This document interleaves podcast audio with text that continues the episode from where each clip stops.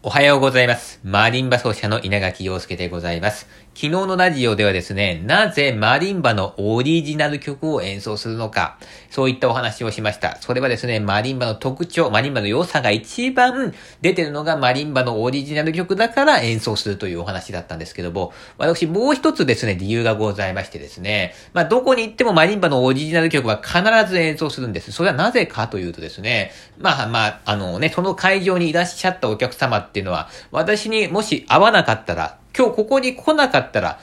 人生で一回もマリンバのオリジナル曲を聴かない人ってたくさんいると思うんですね。ですから、せっかく今日ここに来たらこれチャンスなんですよ。ですから、えー、ね、もうね、一回も聴かないっていうのはもったいないと思っておりますので、必ずね、マリンバのオリジナル曲はやるという、まあそういう思いもですね、実はあったりなんかするわけでございます。それでは今日も良い一日をお過ごしください。またねー。